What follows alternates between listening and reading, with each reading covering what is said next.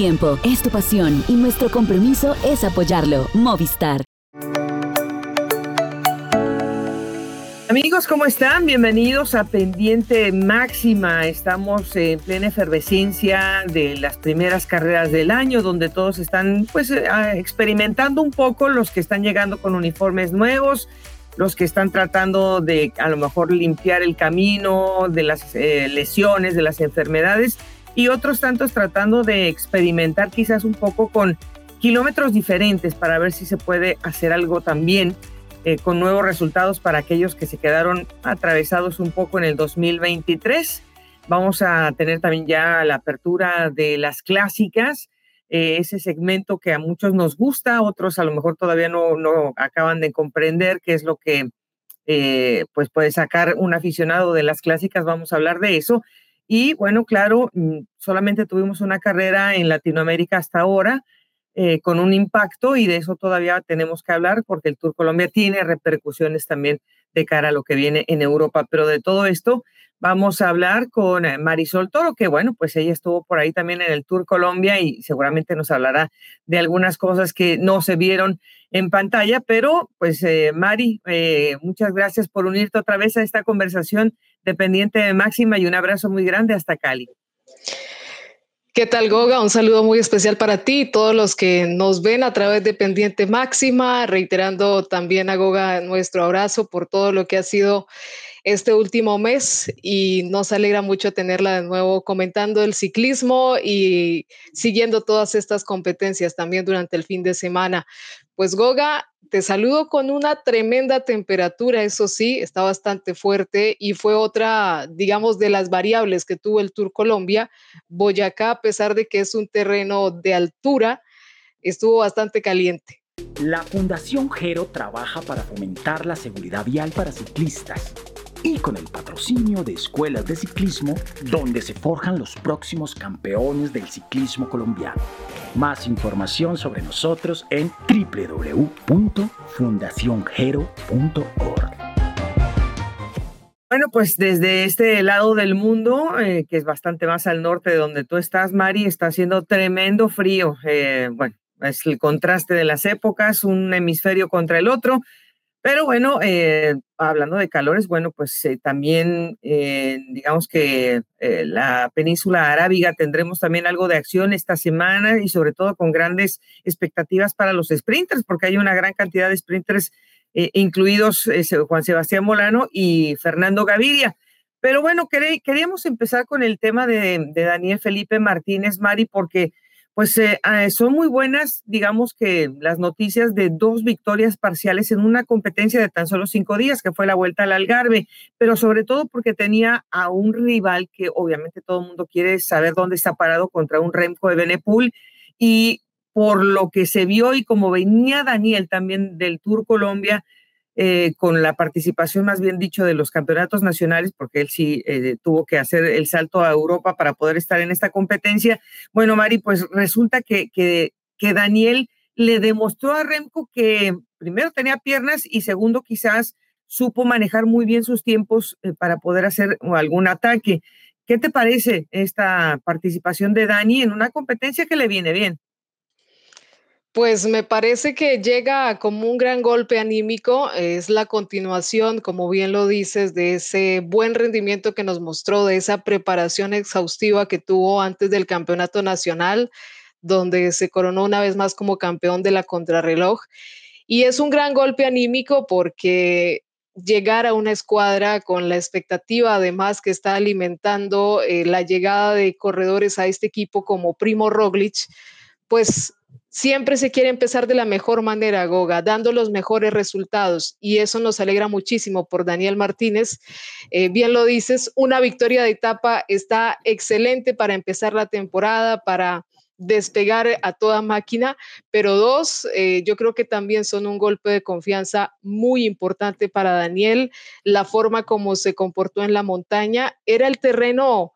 pues que le venía muy bien, en el que se desempeña bastante bien Daniel y lo demostró frente a un hombre como Renko Benepol. Y por más que esté iniciando la temporada, yo creo que el belga no quiere dar ninguna carrera por perdida. Efectivamente lo demostró y eso hizo que el duelo, además de ser muy entretenido para el aficionado, pues fue bastante provechoso para ambos equipos.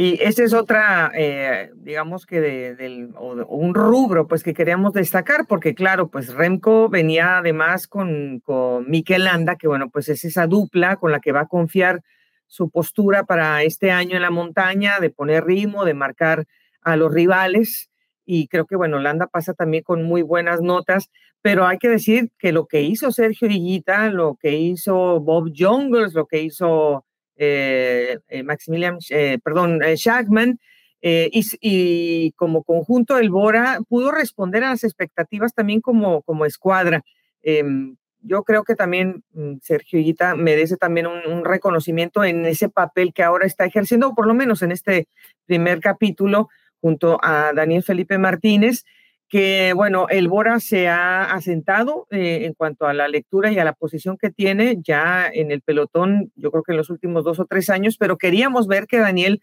eh, fuera realmente esa voz de mando, ¿no? El, el, hombre al que le, estaban trabajando y que finalmente pudo responder. Em, lo que me queda un poco no sabiéndome muy bien fue la respuesta que tuvo mm, Remco, sobre todo en la segunda victoria, Mari, porque no, no supo reconocer la potencia de Daniel. A lo mejor la primera victoria de Daniel, dos días antes de la última, le cayó como, bueno, eh, o me equivoqué, pero ya cuando viene la segunda victoria, siento que Remco dijo, es que yo tuve mi problema mecánico, yo no pude cambiar de plato, pero hubiera sido bonito que reconociera que Daniel estaba más fuerte también. Definitivamente, el Renko siempre tiene esa manera de, expresarse eh, sobre las carreras. Eh, cuesta bastante que reconozca también esa fortaleza de los rivales pero mm, creo que lo más valioso que podemos ver de este duelo es, es eso, eh, lo que apuntábamos un poco en el comentario anterior. Eh, no es un corredor que quiera dar una prueba por perdida, sin importar que no sea una de las tres grandes o una gran clásica, y se ha plantado bien. Daniel Felipe Martínez ha, ha sido bastante combativo. Bien lo destacabas, Goga, un Bora Hans Groja que también nos está mostrando un buen acompañamiento de equipo. Y pues eh, al final, eh, digamos que esa crono también marca las diferencias, pero ese duelo entre Daniel Felipe Martínez y Renko Benepol en la montaña, pues nos ha dejado también una muy, muy buena impresión por parte del colombiano que se nota en un gran nivel y que sin duda va a ser tenido en la cuenta por su equipo en competencias muy importantes esta temporada. Y bueno, Dani, eh, claro, este año está apuntando por un doblete porque va a participar en el Giro como primera figura y estará en apoyo eh, para Roglic en, la, en el Tour de Francia. Pero realmente Dani solamente ha hecho un doblete, Mari, eso fue en el 2020 cuando incluso pues se acortaron eh, algunas etapas, sobre todo la de la Vuelta a España, que hizo Tour y Vuelta a España en el 2020, pero no pudo terminar la segunda. Em, a esta hora estuve haciendo aquí una pequeña suma de, las participaciones que tiene Dani. Ha corrido nueve grandes vueltas. Este año pues estará haciendo ese doblete que es más duro, que es el Giro y el Tour. Y em, el año pasado no pudo terminar tampoco eh, el Tour de Francia debido a las lesiones que, que, tuvo en una caída de la etapa 14 y la 15 ya no la pudo sacar. Quizá no hemos podido realmente ver la mejor versión de Daniel, ha estado en un top 10 en ciertas circunstancias también dentro de sus participaciones, sobre todo en el Giro, que creo que es la carrera que podría irle mejor, Mari. Pero pues mucha gente ya está preguntando en redes, ¿será que es Daniel el hombre que tiene Colombia para una carrera de tres semanas? Eh, históricamente todavía no hemos podido revelar si es el hombre de las tres semanas por las caídas, Mari, pero ¿cómo lo ves? Pues uno esperaría en esta temporada principalmente que la suerte acompañe a Daniel Felipe porque hemos visto que ha tenido buenos inicios de temporada. El año pasado también hizo de muy buena forma el arranque. Esperaría uno que a medida que avance el año pueda eh, conservar ese, ese rendimiento y también tenga esa fortuna en las carreras, pero también considero que ha hecho ya el camino correspondiente, la suma de kilómetros, las participaciones necesarias como para soportar o para tener el fondo hacia este reto que va a ser muy exigente porque, bueno, acompañar un objetivo como el de Primo Roglic requiere estar bien 100% durante esas tres semanas de competencia. Eh, pero más allá de si puede alcanzarle o no eh, por algún desperfecto o porque tenga el rendimiento físico Goga, pues también hay que tener muy en la cuenta los roles que van a desempeñar los colombianos, sobre todo cuando se refiere a esa pregunta particular de quién va a ser nuestro mejor representante en las grandes vueltas. Primero hay que mirar qué objetivos o qué roles van a cumplir dentro de esos equipos. Y bueno, pues eh, yo creo que, que Daniel quería también, pues como pues ya has comentado, tener ese, esa inyección de motivación por, por haber hecho una buena preparación Em, quizá pues tanto a Sergio Higuita como a Daniel a lo mejor el año pasado por ahí al final no se pudo terminar al 100% como ellos querían, pero bueno, esperemos que ahora esta combinación, eh, sobre todo la salud y ningún tipo de, pues de, lesiones, nos los puedan empujar por delante en la temporada. Pero a mí me parece que va a ser un, gran, una gran comparsa en el Giro de Italia, pues más allá de que va a estar Tadej Pogacar también en el Giro, pero bueno, yo creo que el equipo Bora está trabajando muy bien para ese objetivo, sobre todo tratar de unir esas piezas y quedar finalmente bien plantados para los tres compromisos de tres semanas. Y pues para terminar un poquito lo del lo de la, vuelta al Algarve, solamente quería apuntar lo, obviamente, lo de Isaac del Toro Mari, porque, eh, bueno, pues estuvo otra vez eh, probándose en diferentes, digamos, escenarios y lo que hizo en la contrarreloj individual nos lo deja también con una perspectiva diferente de por qué porque ya seguramente le hicieron un, gran estudio de posición, porque lo pusieron con una, eh, una bicicleta que obviamente pues eh, le debe de responder para este tipo de, ejercicio, cosa que no tenía, pues obviamente siendo un, corredor sub-23. Y el que no haya salido en la última etapa, bueno, pues tampoco es como para espantarse, ni mucho menos. Cumplió con una gran exhibición en la crono y luego no se sintió un poco bien, no estaba peleando la clasificación general, así que no había ni, ni para qué gastar a un muchacho de 20 años ahí eh, en la última etapa, Mari, pero bueno, pues creo que son otra vez buenas, buenas noticias, más allá de que no terminara Isaac la carrera. De acuerdo, Goga. Ha sido una magnífica presentación. Eh, nos dejó muy bien impresionados después de lo que fue ese ejercicio frente al cronómetro, incluso siendo tiempo referencia y ante los rivales que se estaban enfrentando, porque realmente esta vuelta al Algarve, pues no solo por Renko Benepol, había otros rivales de importante identidad en esta crono que también nos, empieza a preparar el camino un poco para lo que veremos en las próximas carreras y Neos Grenadiers eh, también con algunos aspirantes y ver a un corredor que se está estrenando, porque por más que se haya exhibido en el Tour de Under, cada experiencia este año va a ser nueva para Isaac del Toro pues eh, sigue mostrando ese arrojo, esa combatividad y ahora pues en uno de los mejores equipos del mundo tiene también todo ese respaldo para hacer este tipo de movimientos. Como bien lo dices, no hay necesidad de hacer un desgaste. Tiene también compromisos muchos esta temporada y seguramente va a ser también un tema de que se va a ir acoplando y va a ir eh, eh, sacando lo mejor de su rendimiento, midiendo también sus esfuerzos de acuerdo al compromiso que demande el equipo. Vamos a abandonar el territorio de Portugal, pero nos vamos a ir inmediatamente a los vecinos porque en unos cuantos días estará celebrando también la tercera versión de O Gran Camino, que es una, una carrera realmente pues apenas estrenada en el calendario, pero que le ha dado tal inspiración a los corredores que han participado en las primeras dos ediciones que tenemos una gran inscripción para este año son menos de 500 kilómetros, pero solamente son cuatro etapas y una de ellas va a ser una crono por debajo de los 20 kilómetros, mucha media montaña y una llegada también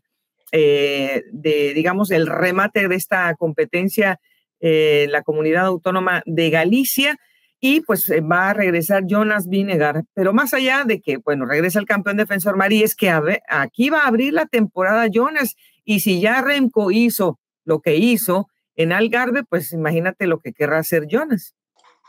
Siempre se concentra mucha expectativa sobre estas pruebas en las que inician los principales referentes del ciclismo.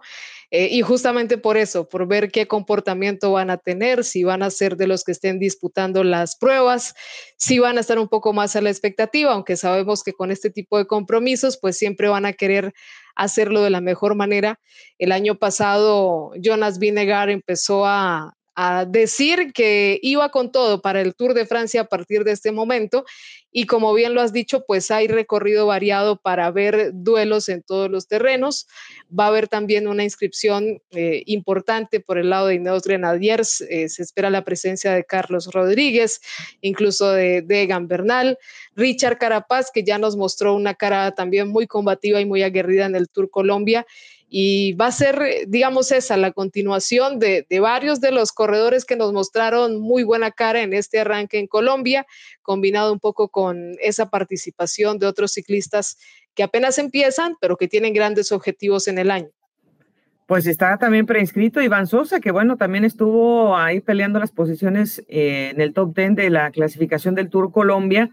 eh, en esta carrera también le ha ido bien a Iván Sosa, entonces, bueno, esperemos que, bueno, se pueda repetir el escenario. Pero otra cosa que se añade a todos los nombres y a estas expectativas de un buen recorrido, Mari, es la suma de dos nuevos compañeros para Jonas. Uno de ellos es Keanu de Brox, que, bueno, estará con Jonas, pero no van a tener el mismo calendario en las grandes, entonces, bueno, pues digamos que no hay ningún tipo de competencia, ni mucho menos en este momento, sino de que los dos entren digamos que el ritmo de competencia, y Ben Tulet, que también estará eh, ahora con estos eh, nuevos colores, de el que ahora vamos a tener que ensayarlo desde ahora, Mari, es el Team Bisma Lisa Bike, porque bueno, pues ya hay un nuevo patrocinador.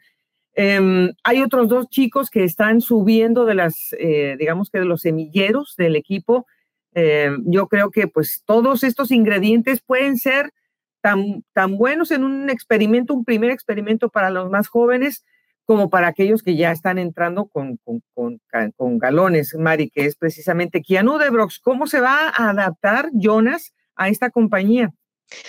Pues Goga, lo veo como un punto de inflexión en el caso del Jumbo Visma, porque venimos de ver todo el proceso de un equipo World Tour que ha tocado el máximo eh, podio, que ha dominado la temporada y cuando comienzan a marcharse sus grandes figuras, como en el caso de este año Primo Roglic, ya no está, comienzan a traerse esos nuevos talentos y ver qué tanto pueden acoplarse a ese equipo de trabajo y a esas exigencias que también demanda tener en las filas a un hombre como Jonas Vinegar. Creo que ese es uno de los puntos a seguir. ¿Cómo van a trabajar estos corredores? Bueno, Keanu Debrox también se convirtió en toda una, digamos, un corredor al que le haremos mucho seguimiento, eh, no solo por el talento que ha demostrado, sino por lo que significó también su llegada a este equipo y va a ser ese un punto determinante para ver cómo va a ser la compañía de Jonas Vinegar, cómo se va a comportar el equipo y eh, qué tanto pues también puede eh, buscar esa confianza en estos corredores de cara a las próximas competencias del año. Aquí le vamos a poner una prueba también a la paciencia y al don de mando a, a, Jonas, porque él debe de entender que hay dos muchachos que van a, están apenas haciendo el salto al World Tour y pues obviamente no puede exigirle la, misma posición, la misma calidad a dos muchachos que están iniciando y a ver si no se nos desespera un poco de querer estar adelante sin tener mucha compañía, que él, bueno, igual ha podido resolver en otras ocasiones también de manera individual, pero lo vamos a poner a prueba también y a ver, eh, bueno, quién me imagino que querrá quedar bien, está entrando al equipo y va a estar con un doble campeón del Tour de Francia, me imagino que debe de ser bastante colaborador y bueno, Ben yo creo que ya estaba más o menos acostumbrado a lo que él hacía también con el equipo de Líneos Grenadiers. Pero hay otros equipos que están acá, Mari, que pues se quedaron frustrados porque no pudieron eh, más que hacer unos cuantos kilómetros en la Vuelta a Andalucía por una situación, mm, digamos, de carácter social. Eh, allá se pusieron eh, a, exigir algunos derechos eh, los trabajadores del campo y bueno, pues estaban en su derecho, pero pues echaron a perder la, la septuagésima edición de la vuelta y entre esos está Jefferson Cepeda y creo que Jefferson Cepeda es un corredor mm, que, que ya nos demostró que empieza siempre muy bien el año, Mari, y que, bueno, ante la noticia de que el Caja Rural Seguro CRGA no va a estar en la Vuelta a España, pues me imagino que de una vez, ¿no? Hay que entregar resultados. No hay duda, Goga, eh, los ecuatorianos eh, están demostrando que tienen una forma muy particular, un sello de buscar ser protagonistas en las competencias. Lo vimos recientemente en el Tour Colombia y yo creo que es una consigna que acompaña a todos los corredores de, ese país. Jefferson, como bien lo dices, pues siempre ha tenido un gran compromiso, una gran convicción de mostrarse y ante las dificultades de no poder tener el desempeño que esperaban y, y la participación que querían en la Vuelta a Andalucía, pues esta va a ser una gran oportunidad. Eh, hay rivales de mucho peso, pero también hay muchos equipos que estarán buscando estas fugas, que estarán buscando mover la carrera y ellos pueden convertirse en aliados para estas movidas que suelen hacer los equipos que no pertenecen al World Tour, que siempre quieren lucirse ante esos corredores de primer nivel. Y sí, de hecho, solamente son cinco equipos World Tour los que pues aceptaron la invitación a esta competencia de los que ya hablamos, que, bueno, Movistar Education, eh, el eh, Bisma Lisa Bike y el Ineos Grenadiers, pues eh, también está el Grupama Juan CDY, y. Bueno, pues hay otros equipos que también han empezado bien, las clásicas de Francia, como el Arkea, B&B Hotels, que ahora es un nuevo patrocinador, hay que irnos ahí acostumbrando, como decíamos, bueno, va a estar el Euskaltel Euskadi y el equipo Kern Pharma, que por cierto, pues iban a ir a la Vuelta a España porque fueron invitados, está el Burgos BH, Está el, equipo del Póltico Meta, que bueno, pues es un equipo que estaremos siguiendo por el pie eh, latinoamericano que va a mostrar y bueno, pues otros eh, equipos eh, que son invitados. Así que pues es una, es una competencia que le, le, sigue a la clásica Jaén, que ya también entró en acción hace muy poco, mm, también con el calendario español y la Vuelta a Andalucía que se nos quedó en el tintero, Mari, pero me imagino estarás apostando porque Jonas empiece con una victoria y que, y que además barra, porque el año pasado ganó todo. Pues esa es la expectativa o digamos lo que eh, demandan las estadísticas, pero me parece muy interesante ver el equipo que lleva Ineos Grenadiers. Eh, le voy a dar en este caso un voto a Ineos porque lo veo como un equipo más experimentado, en el sentido de que ya han rodado juntos eh, muchísimo tiempo. Hay buenos valores ahí, eh, como Ethan Hater, que es un corredor que también ha mostrado un gran rendimiento, los aportes de corredores españoles como Castro Viejo, Omar Fraile. Así que Goga, pues vamos a jugar un poco de la parte contraria esta vez, eh, sin desconocer que en la carrera en la que se apuesta Jonas Vinegar hay poco margen de error. Esta semana en la que nos estamos conectando con usted, también se abre ya esa ventana de las clásicas, pero no solamente las clásicas que ya hemos empezado a vivir en, Francia, sino las clásicas adoquinadas, que es un, digamos, como dicen, un animal aparte eh, y que pues obviamente van a tener una, una verdadera inscripción de primer nivel porque todo el mundo quiere empezar con un buen resultado y sobre todo cuando hablamos de la Omloop Head Nullsbad, eh, una competencia eh, que, bueno, pues eh, tiene tanto cotas como adoquines. Y bueno, pues obviamente tiene un recorrido que toca en muchas ocasiones el espíritu del Tour de Flandes, que es un poco más adelante en la temporada, pero esta es una competencia que une también, digamos que como consecutivo para llegar a la Curne Brussels Curne, que también estará unos días después de haberse celebrado esta competencia que es el 24 de febrero, Mari, pero que además va a tener otra vez esa versión femenina, una versión femenina que el año pasado fue para Lotte Kopecky, pero que bueno, eh, ya sabemos que este año todas van a querer ser la primera eh, en ganar una clásica adoquinada. ¿Qué te parece si empezamos con la versión de las damas, en donde bueno, se va a correr un poco menos de 175 kilómetros? Pues Goga, con la llegada de estas clásicas y después de lo que hemos visto recientemente en las damas, en el UAE Tour, en la Semana Ciclística Valenciana, eh, surgía una pregunta este fin de semana, ahora que ya no está Mick Van Bleuten. Primero, ¿cómo vamos a ver al Movistar, eh, que ya ha tenido, digamos que, un periodo de formación muy importante al lado de una corredora que pues eh, ha sido referencia a nivel mundial. Y si será esta la nueva era del ciclismo belga femenino, con una corredora como Lotte Kopecky, con un respaldo como el que da Elise D. Works, que realmente es dominante. Es una corredora que pues tiene todas las posibilidades de brillar en esta carrera. También tiene a una compañera como Lorena Viebs, que se se desempeña muy bien en estos eventos. Entonces, digamos que surge esa pregunta, Goga, eh, ¿cómo se va a, distribuir el equipo? Ya hemos visto incluso el año pasado cómo dentro de la misma escuadra, pues hubo esa disputa por la Estrada de Bianchi. Esta es una, una competencia en donde, bueno, usted dirá, bueno, pero ¿cuáles entonces son las especialistas? Porque estamos hablando del Otecopequi, que da también de qué hablar en carreras de etapas y que, bueno, puede incluso hasta ganar títulos en algunas de estas competencias, eh, digamos, de etapas de cuatro o cinco. Eh, la situación es que para las mujeres el calendario, eh, digamos que no es tan grande como el de los caballeros, pero las mujeres de alguna manera eh, siempre han sido más versátiles y se han podido acoplar precisamente para buscar esta eh, forma de ganar, Mari, sin tener que ser necesariamente una cosa o la otra. Eh, por ejemplo, Elisa Bálsamo va a estar acá, es una, una competidora que uno no piensa como clasicómana, pero se puede adaptar a este tipo de exigencias. Realmente es muy interesante ver a las mujeres precisamente por eso, porque Mm, puede ser que les digan un poco todólogas, pero hay algunas que sí realmente pueden eh, aprovechar una sorpresa un día como este. Y acostumbrados también a ver esas fugas que se forman a veces, eh, esas escapadas largas. Eh, digamos que ese sello que nos ha mostrado en el pasado Annemiek van Bleuten no es exclusivo de ella, es mucho también de esas corredoras que son muy combativas, lo hemos visto en Casia Nievadoma, en las corredoras italianas también, que tienen un gran arrojo.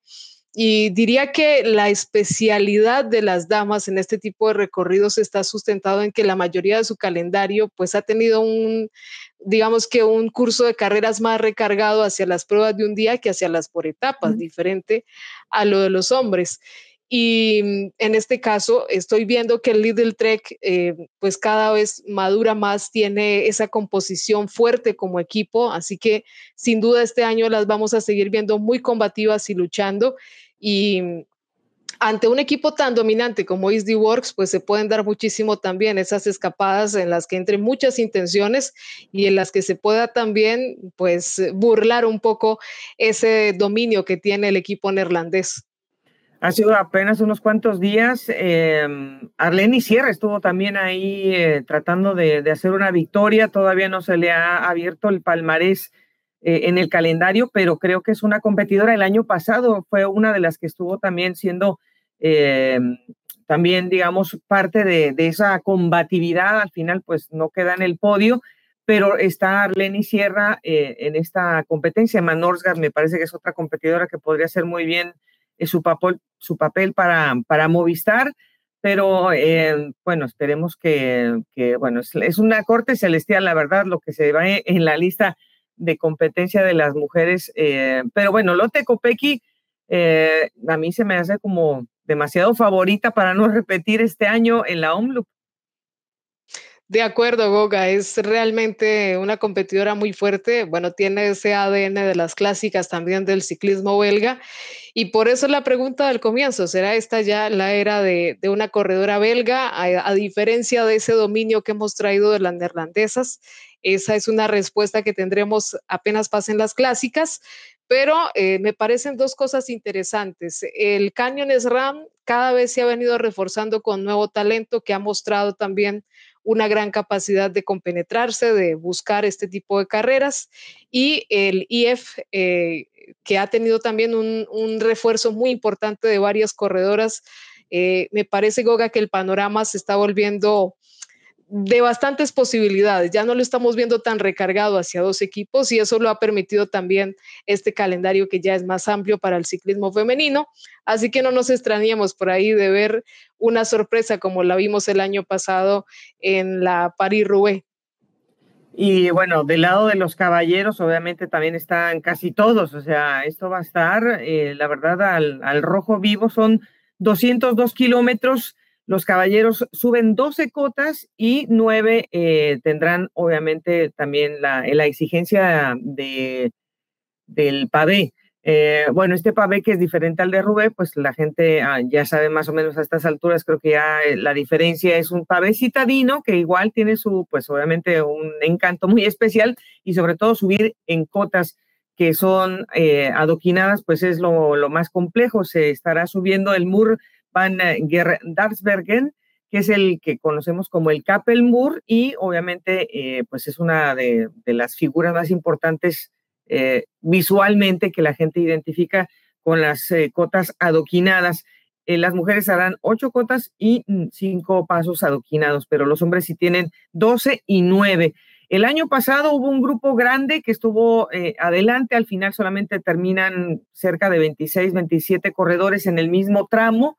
de tiempo, apenas detrás de la figura de Dylan Van que se estaba estrenando con el entonces Jumbo Visma el año pasado, Mari, y que pudo ganar Dylan Van que bueno, igual también ya ganó eh, otras competencias importantísimas de un día. Y es precisamente el Jumbo el año pasado que también invita al, a Christophe Laporte al podio. Entonces, bueno, este año uno piensa que esta escuadra tiene que estar en el podio y sobre todo porque no se le dieron los resultados que quería a, eh, Wout Van Aert en, en Algarve. Pensaría uno que está justamente aguardando este, este tiempo de clásicas Wout Van Aert después de lo que ha sido también su temporada de invierno. Es envidiable la nómina del Bisma Leisa Bike con esos nombres como Dylan Van Barle, como Wout Van Aert, como el mismo Christophe Laporte, y con otro corredor que también lo hace extremadamente bien en las clásicas, como Tías Benut. Eh, a eso le suman a Jan Traknik, a Mateo Hodgerson y a Eduardo Affini. Es impresionante esa nómina Goga y creo que sí se perfila como uno de los grandes favoritos, aunque bueno, ya sabemos que el Alpe Sindu Koning también es un equipo que siempre está dando la batalla, aunque no siempre sea de la mano de Matthew Van Der Poel. Y bueno, pues está, pues digamos que en esta ocasión no es tan largo como un Tour de Flandes, eh, es más compacto, eh, igualmente el desgaste es importante, pero hay corredores que podrían sumarse. Arnaud Delis, que uno, bueno, cuando el año pasado ingresó a las filas de, del, Loto, eh, pues uno decía, bueno, este muchacho solamente va a estar bien en las,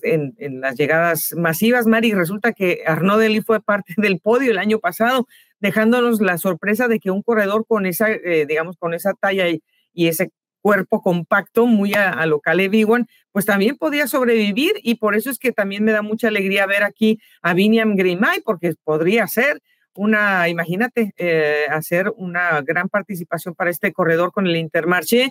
y Julian Alaphilippe, por otra parte, no había venido solamente más que una vez acá y no sé si va a tratar de hacer algo, le van a dar eh, permiso a Casper Asgren o por qué no también pensar eh, en un corredor como Islam, porque también ha sido podio en esta competencia. La verdad es que eh, pues hay muchos, incluso está también Jasper Philipsen. Si aguanta Jasper Philipsen, podría ser otro competidor. Eh, es lo bonito de las clásicas adoquinadas, Mari, que es que no falta ninguno, la verdad, yo no veo que nos falte ninguno aquí y que nos eh, perfila también a otros corredores que normalmente los vemos haciendo esa labor de gregarios en las grandes vueltas, pero que en las clásicas tienen todo su esplendor. Un hombre como Matej Mohoric, pues siempre hay que ponerlo ahí en la lista, aunque su especialidad o la forma en que nos ha mostrado su capacidad sea también en los descensos. Matej Mohoric siempre es un corredor de muchísimos kilómetros y de mucho fondo. Y creo que ahí están servidos los los principales favoritos. El Bora también nos llama la atención. Uno sabe que estos equipos que apuntan al alto rendimiento y a esos grandes objetivos quieren lucirse en todos los terrenos. Tienen corredores también muy importantes para, para luchar. Marco Haller siempre ha sido un hombre también importante, ni qué decir de Bob Jungles, de Nico Dens. Así que Goga, pues creo que va a estar muy bonito esto, sin dejar de mencionar a Grupama francés de Y con hombres como Stefan Kohn eh, y también al IF Education Easy Pots con un experimentadísimo Alberto Betiol. Sí, no, y Stefan Kohn, que también viene de hacer una muy buena participación en la vuelta al Algarve. Está Jasper Stuyven, que ya también es otro probado en competencias de un día. Me gustaría ver a Iván García Cortina, porque bueno, pues él también creo que tiene todas las capacidades. Es que la, lista con Tim Vélez, que ha sido top 10 también en competencias, eh, especialmente en esta Omloop. Eh, será el 24, el próximo sábado, así que bueno, pues si usted puede verlo, lo invitamos y si no, pues luego le contamos cómo fue. Pero esta es una competencia de suma importancia porque pone el termómetro, amigos, en la parte más alta del calendario que eh, para, un, para algunos es muy importante y creo que para nosotras también, que son las clásicas. Marik, no queríamos dejar pasar el cierre de, esta edición de Pendiente Máxima sin preguntarte eh, de detalles que seguramente eh, son muy importantes para el pelotón nacional en Colombia después de celebrado el Tour eh, ya pasaron dos semanas, todo el mundo hemos celebrado de diferente forma y distancia con Rodrigo Contreras por el título.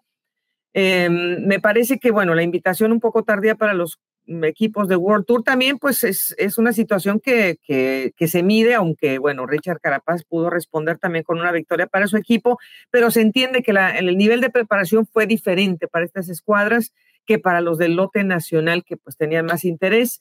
Eh, después de lo que hizo el NU y de lo que viste de, esa tropa nacional en Colombia y de algunas elecciones también de otras naciones de Latinoamérica, ¿qué le deja la carrera eh, de inspiración y de base para el resto del calendario? Pues Goga, es muy importante resaltar ese punto porque pues más allá de toda la fiesta que por supuesto acapara la atención del mundo por, por la forma como se vive el ciclismo en Colombia, pues eh, este, este tránsito hacia el regreso de la carrera nos hizo valorar muchísimo la presencia de este evento en el calendario. Eh, no es un secreto que esta prueba se convierte también en un gran sustento, no solo de las pruebas nacionales, sino de ese roce que puede tener la selección Colombia en diferentes eventos. Y en cuanto al nivel competitivo de las escuadras, pues no hay duda que esto exige una preparación mayor, una disposición y un recurso muy importante para cada uno de estos equipos y, un roce que también están buscando las escuadras antes de esta carrera. Incluso equipos como el GW, como el ERCO GW, estuvieron en Venezuela, eh, hicieron una preparación muy intensa en diciembre también. Eh, obviamente la pretemporada para ellos se adelanta y fue bastante valioso ver cómo eh, el ingreso de un patrocinador tan importante como NU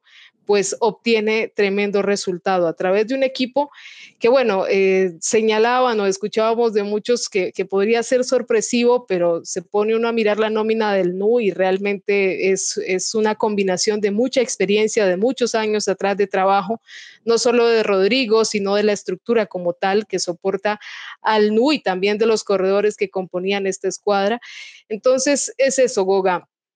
es muy bonito tener a las grandes figuras, pero lo más importante es el desarrollo que está promoviendo este evento para poder estar a tono a una competencia como lo exige el Tour Colombia, que si bien los ciclistas de primer nivel no están en el momento más alto de su temporada, eh, lo conversábamos también con los colegas, ya a nivel competitivo ahí adentro del pelotón todos son iguales, todos están persiguiendo objetivos similares y van a buscar dar el 100%. Eh, ese nivel competitivo que, desarrolla es importante y no solo en Colombia, yo lo extendería a toda América Latina. Eh, hablamos con los corredores del Panamá Escultura y Valores, con la selección de México, con los brasileños. Y esta carrera es un faro porque, bueno, nos estamos quedando también eh, la pérdida del Tour de San Juan de esa categoría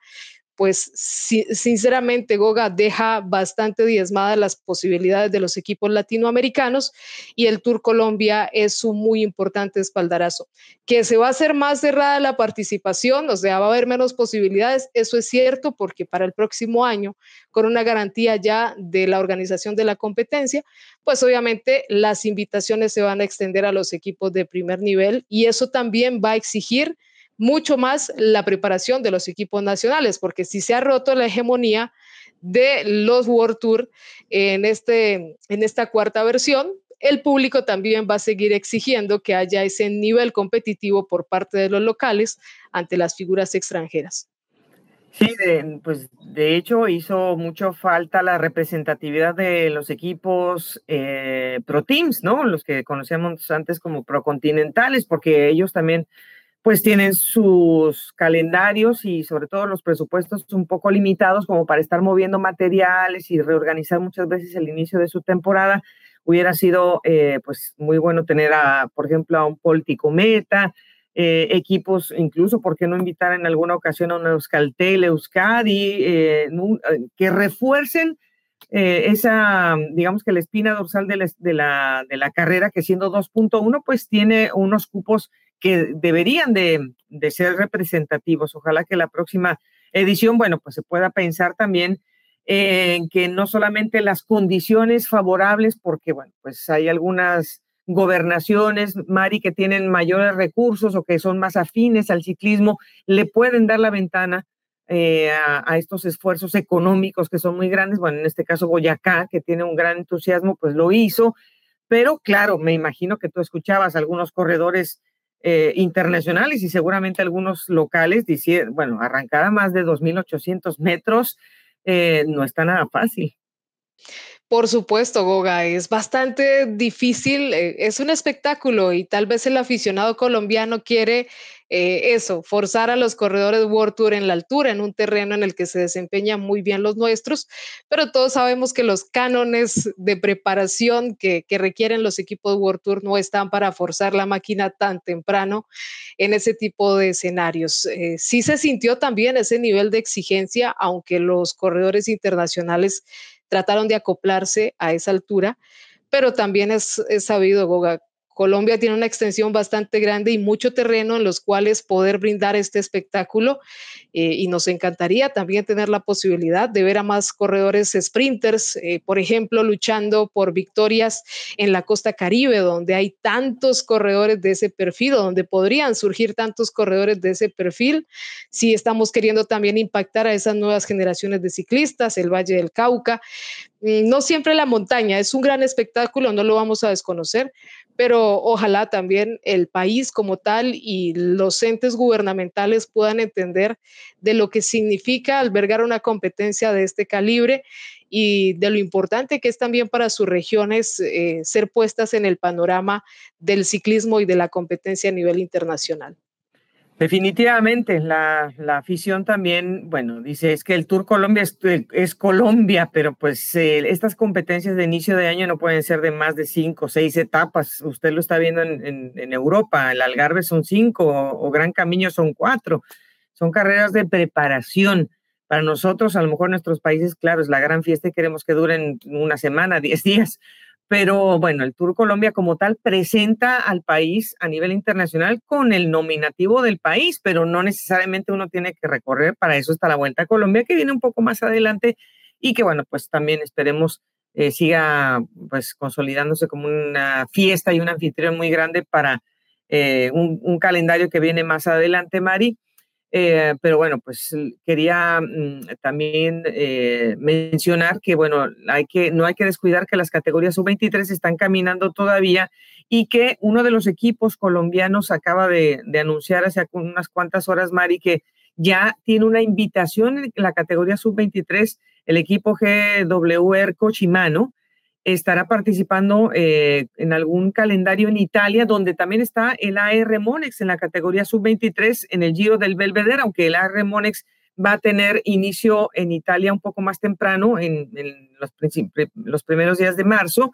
Pero estas son las noticias que, que son las más importantes, me parece, mm, categoría sub-23 de nuestros países, Mari, reflejándose en calendarios muy importantes y sobre todo en Italia, que es eh, donde más se cosechan realmente experiencias para esta categoría.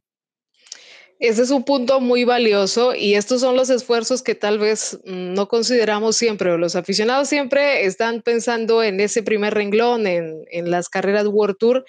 pero eh, justamente este tipo de pruebas como el Tour Colombia, pues incentivan el apoyo de nuevos patrocinadores eh, que sigan promoviendo esas categorías sub-23 porque es muy fácil preguntar quién será nuestro referente en las grandes vueltas, pero qué tanto estamos haciendo para que continúe esa mm, promoción de talentos. Eh, incluso nos hablaba también el Petrolike, eh, Goga, de un importante calendario que van a hacer. Hay una gran eh, presencia mexicana, sub-23 en este equipo, y esto también hay que decirlo, lo trae todo ese buen progreso que ha demostrado Isaac del Toro eh, una cosa lleva a la otra y eso es lo importante. Y qué bueno eh, siempre poder resaltar el trabajo de estos patrocinadores de tanto tiempo como el GW, Erco Chimano, como el AR Monex, que apuestan por una categoría que no siempre entrega los resultados esperados, pero que a largo plazo terminan siendo el soporte de estas nuevas figuras.